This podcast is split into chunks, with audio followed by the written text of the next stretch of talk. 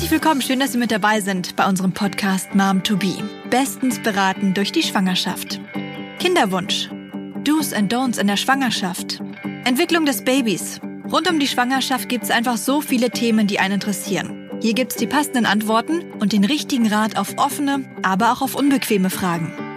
Ich bin Caroline Kantler. Ich bin selbst Mutter von zwei kleinen Kindern, also weiß, dass es manchmal durchaus drunter und drüber geht und nicht so läuft wie geplant. Aber zusammen mit unseren Experten von Helios und den Expertinnen begleiten wir sie auf dem spannenden Weg zu ihrem Baby.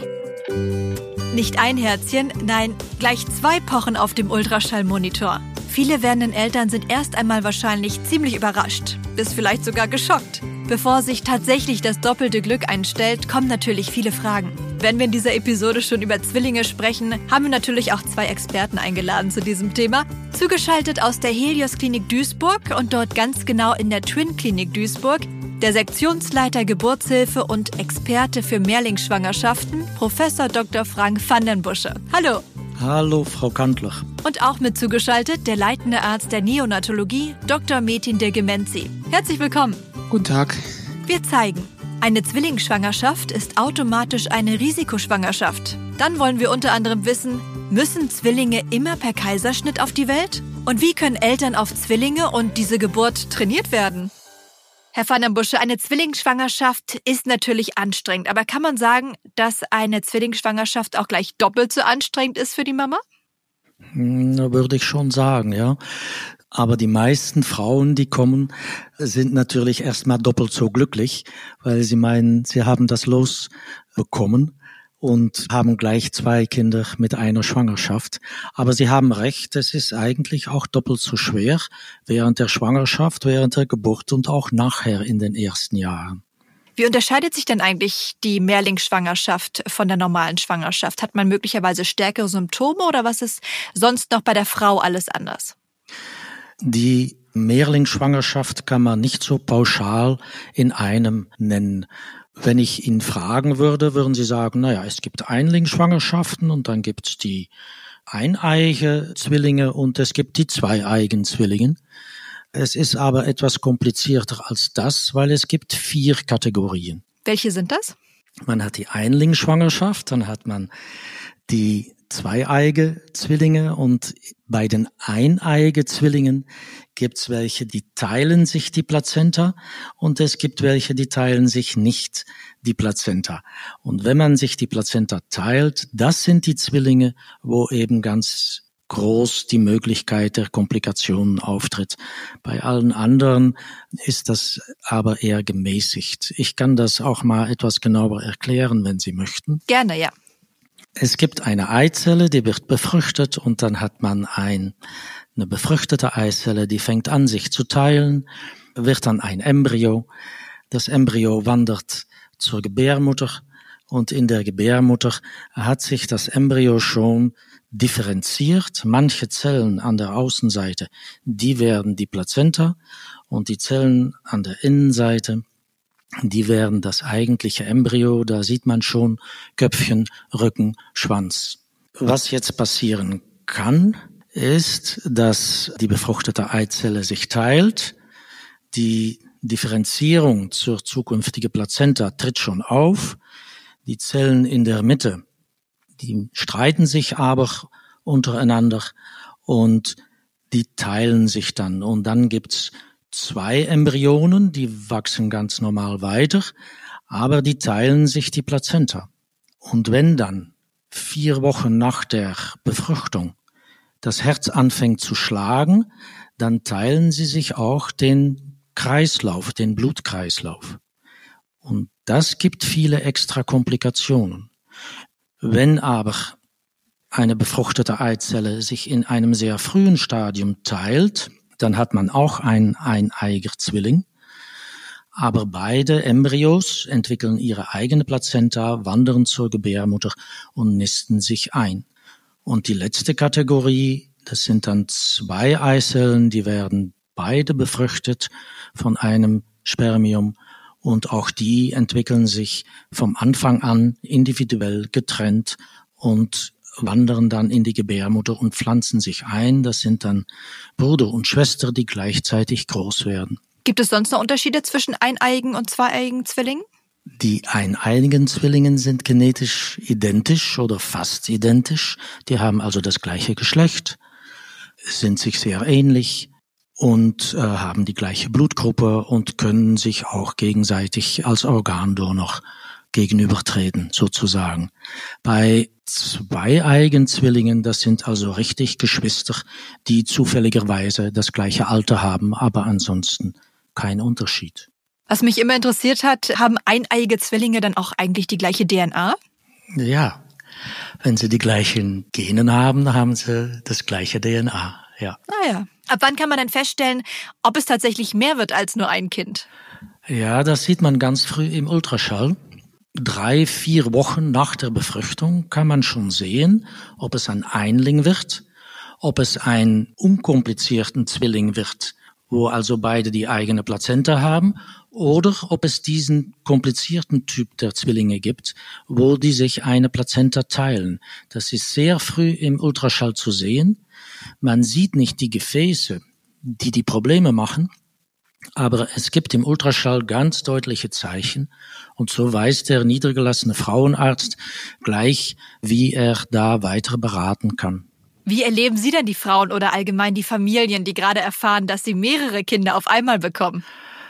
Ja, also was das angeht, haben wir einen sehr schönen Beruf natürlich, weil Kinderwunsch ist was Schönes, Kinder bekommen ist auch schön und Menschen dabei helfen auch und die massive Liebe, die man so miterleben darf zwischen Eltern und Kindern, ist natürlich was sehr Schönes, was sehr Menschliches.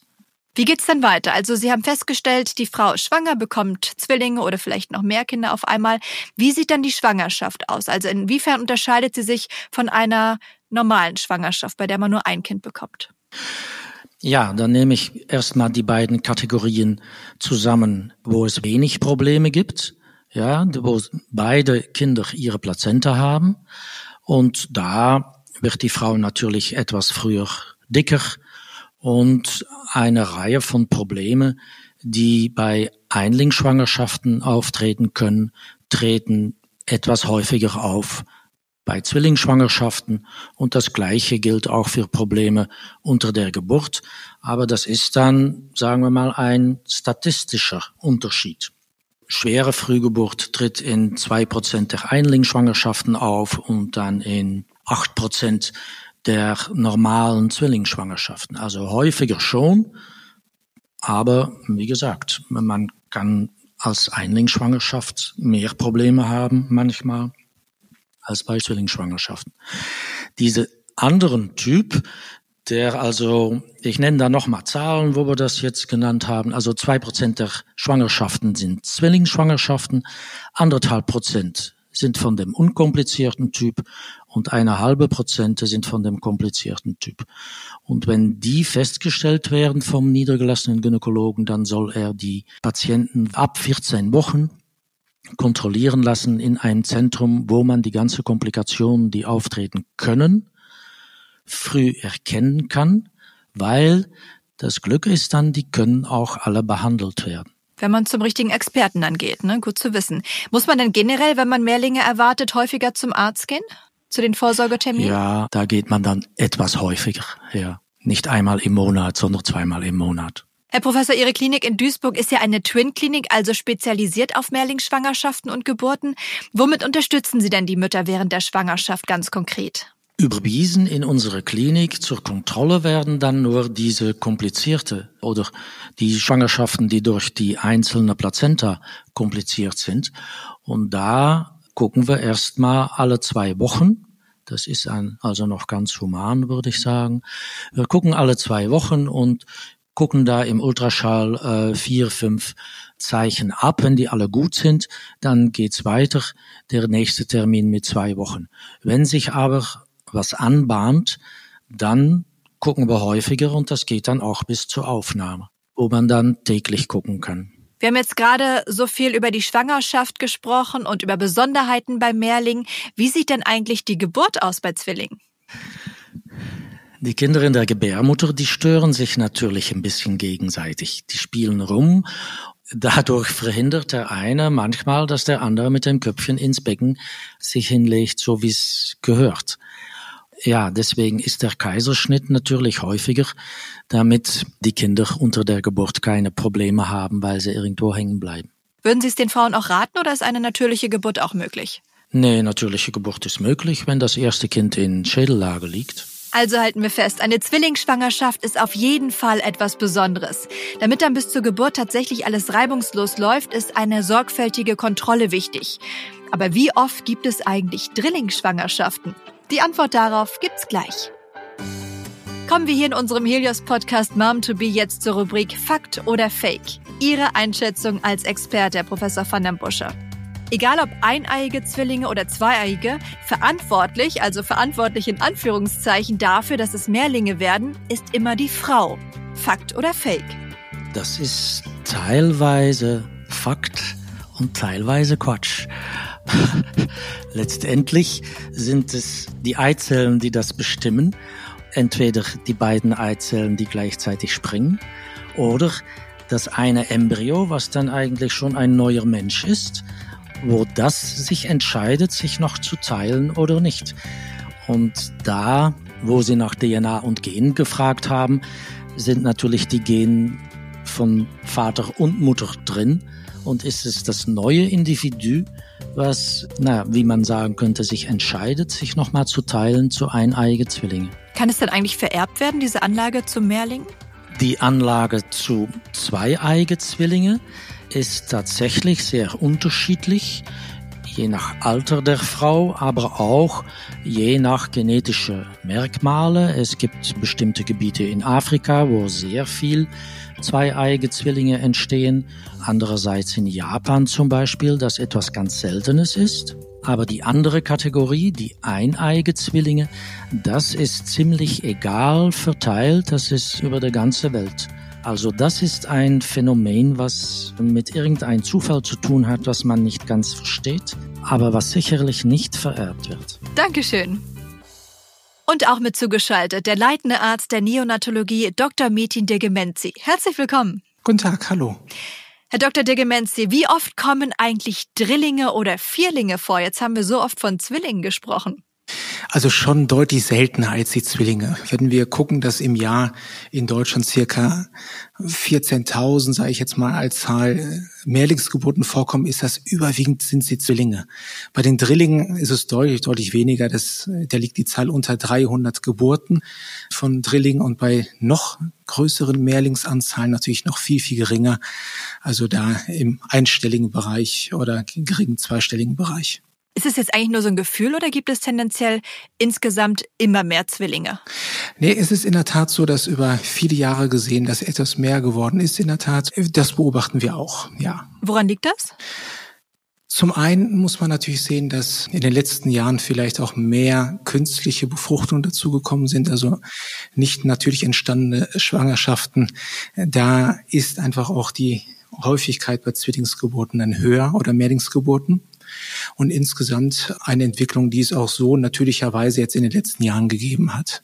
Zusätzlich noch. Warum kommen denn Zwillinge häufig immer ein bisschen früher auf die Welt? Sie müssen sich das so vorstellen, ein bisschen haben wir schon gehört von Professor Vandenbusche, dass ähm, die Zwillinge sich gegenseitig auch beeinflussen, zum einen. Aber zum anderen müssen Sie auch sehen, die Mama ist eine Person, die begrenzt Platz hat. Und da in dem Bauch oder in der Gebärmutter zwei Lebewesen, zwei Kinder heranwachsen oder auch mehr Kinder heranwachsen, ist es natürlich ab einem gewissen Punkt so, dass da auch durchaus Platzprobleme entstehen können und dass eben, wenn man bedenkt, dass Kinder in normalen Schwangerschaften häufig so um die dreieinhalb Kilo wiegen. Wenn ich das Ganze doppelt habe oder gar dreifach, dieser Platz reicht häufig doch nicht bis zum Ende aus, dass die Kinder doch deutlich dann auch vor ihrer Zeit kommen, weil einfach auch da der mütterliche Körper das zum Teil nicht bis zum Ende auch äh, schaffen kann. Nachvollziehbar auf jeden Fall. Jetzt haben wir ja vorhin schon kurz über die Geburt gesprochen. Also wir haben gehört, eine natürliche Geburt ist durchaus möglich, aber es gibt auch häufig einen Kaiserschnitt. Wenn die Babys dann geboren wurden, wie sieht die Versorgung direkt danach aus? In der Regel ist es ja so, dass wir wissen, dass Mehrlinge geboren werden, weil wir auch mit unseren Kollegen im Kontakt stehen, so dass wir vom Team aus bei Zwillingen doppelt zur Versorgung gehen, bei Drillingen auch mit einem dreifachen Team zur Versorgung gehen. Und dementsprechend sind Zwillingsgeburten, die machen wir relativ routiniert, weil die auch bei uns in der Klinik durchaus häufig vorkommen. Bei Drillingsgeburten ist das dann auch spannend, weil man dann auch die Teams vorhalten muss nicht, die halten sich ja auch nicht unbedingt an unsere Zeiten, diese Kinder. Dann gibt es durchaus auch mal Entbindungs, äh, Notwendigkeiten vielleicht vor dem von uns festgelegten Termin, so dass wir diese Teams auch zum Teil über Tage oder Wochen noch vorhalten und im Zweifel dann auch durchaus auch mal in der Nacht so ein Dreier oder ein Drillingsteam äh, in die Klinik kommen muss, wenn das normale Team nicht ausreicht. Wie muss man sich das vorstellen? Wie viele Leute stehen dann da im Kreissaal auf einmal? Also in der Regel für, für Zwillingskinder sollten schon mindestens vier sein. Wenn es fünf oder sechs sind, eben auch gut. Und wenn es Drillinge sind, halt mindestens ein Team mehr. Also kann man durchaus mal mit sechs, acht, neun Leuten stehen. Ja, Wahnsinn. Nur für die Kinder. Und wie geht's mit den Babys dann weiter? Das ist so, dass wir erstmal gucken, wenn die Kinder entbunden worden sind, wie sie sich aus der Zeit des Lebens im Wasser, im Fruchtwasser bei der Mutter an das Leben an der Luft gewöhnen und dann auch adaptieren. Das heißt, äh, wirklich dann auch an die Situation anpassen. Und das kann unterschiedlich sein. Manche Kinder machen das relativ gut, schreien sofort, sind sehr lebhaft, kriegen so eine rosige Farbe. Das sieht dann auch ein Vater auch äh, jemand, der das vielleicht nicht unbedingt professionell macht, sofort, dass den Kindern gut geht. Und manche Kinder brauchen eben etwas Zeit, was diese Anpassung an unsere natürlichen Verhältnisse mit Luft und Atmen dann eben geht. Und da unterstützen wir die Kinder durchaus, indem wir dann eine gewisse Luftzufuhr den Kindern geben und auch da versuchen, die Lungen schnell zu öffnen, dass viel Luft in die Lungen reinkommt, in die Atmung Atmung erleichtert wird. Und wie geht's dann weiter? Was passiert mit den Babys auf Station und mit der Mama natürlich?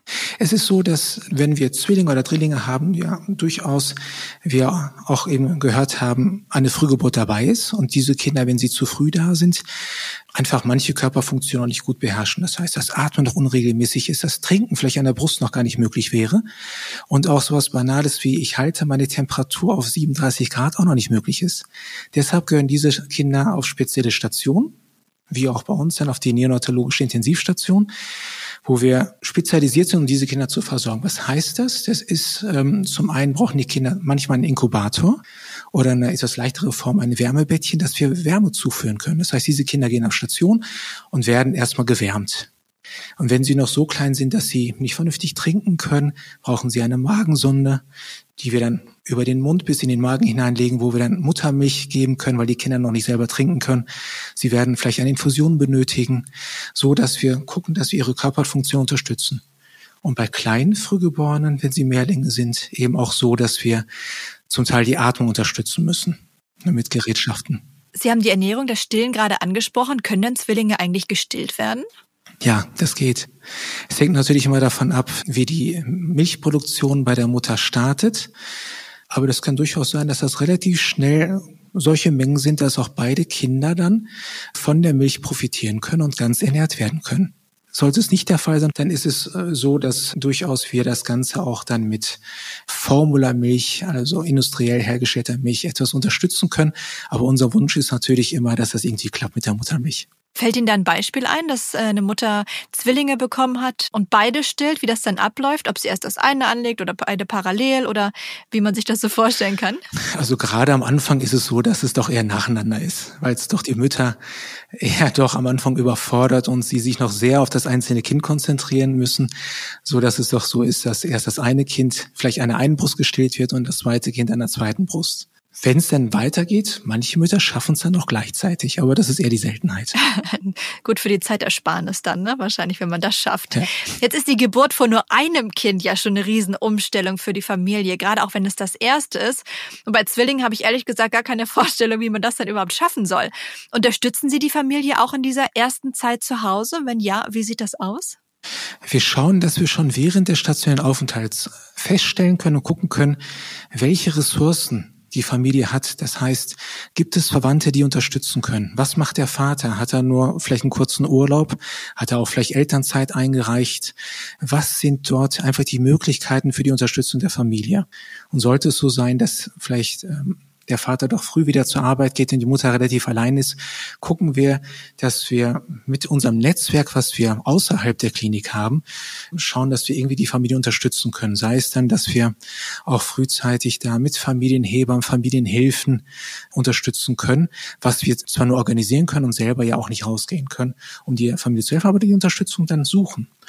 Und was wir vor Ort dann schon machen können, ist dann gerade speziell für diese Familien dann zu sehen, dass wir die Eltern trainieren. Also wir haben tatsächlich auch bei uns in der Klinik ausgebildete Pflegetrainerinnen und Trainer, die dann auch schon während des Aufenthaltes so was Alltägliches wie Waschen der Kinder in einer Wanne, wie wirklich die Kinder, also wirklich das, was man auch als Eltern von einem Kind lernen muss, wie schaffe ich das auch zeitig hintereinander mit zweien, dass wir das hier schon üben. Mit Sicherheit hilfreich für die Familien. Also halten wir fest, Zwillinge oder auch generell Mehrlinge sind auf jeden Fall etwas Besonderes. Allerdings, nicht selten sind Schwangerschaft und Geburt etwas herausfordernder als bei nur einem Kind. Mit der richtigen Planung und Betreuung bedeuten Zwillinge aber auf jeden Fall auch doppeltes Glück. Auf jeden Fall. Dr. Metin Degemenzi aus Duisburg zugeschaltet. Vielen Dank. Ich danke auch. In der nächsten Episode kümmern wir uns um Frühgeburten. Was kann da alles passieren, wenn ein Kind viel zu früh auf die Welt kommt? Und welche Hilfe gibt's? Alles dazu in der nächsten Folge. Danke fürs Reinhören. Empfehlen Sie unseren Podcast gern weiter. Mehr Infos auf momtobe.de.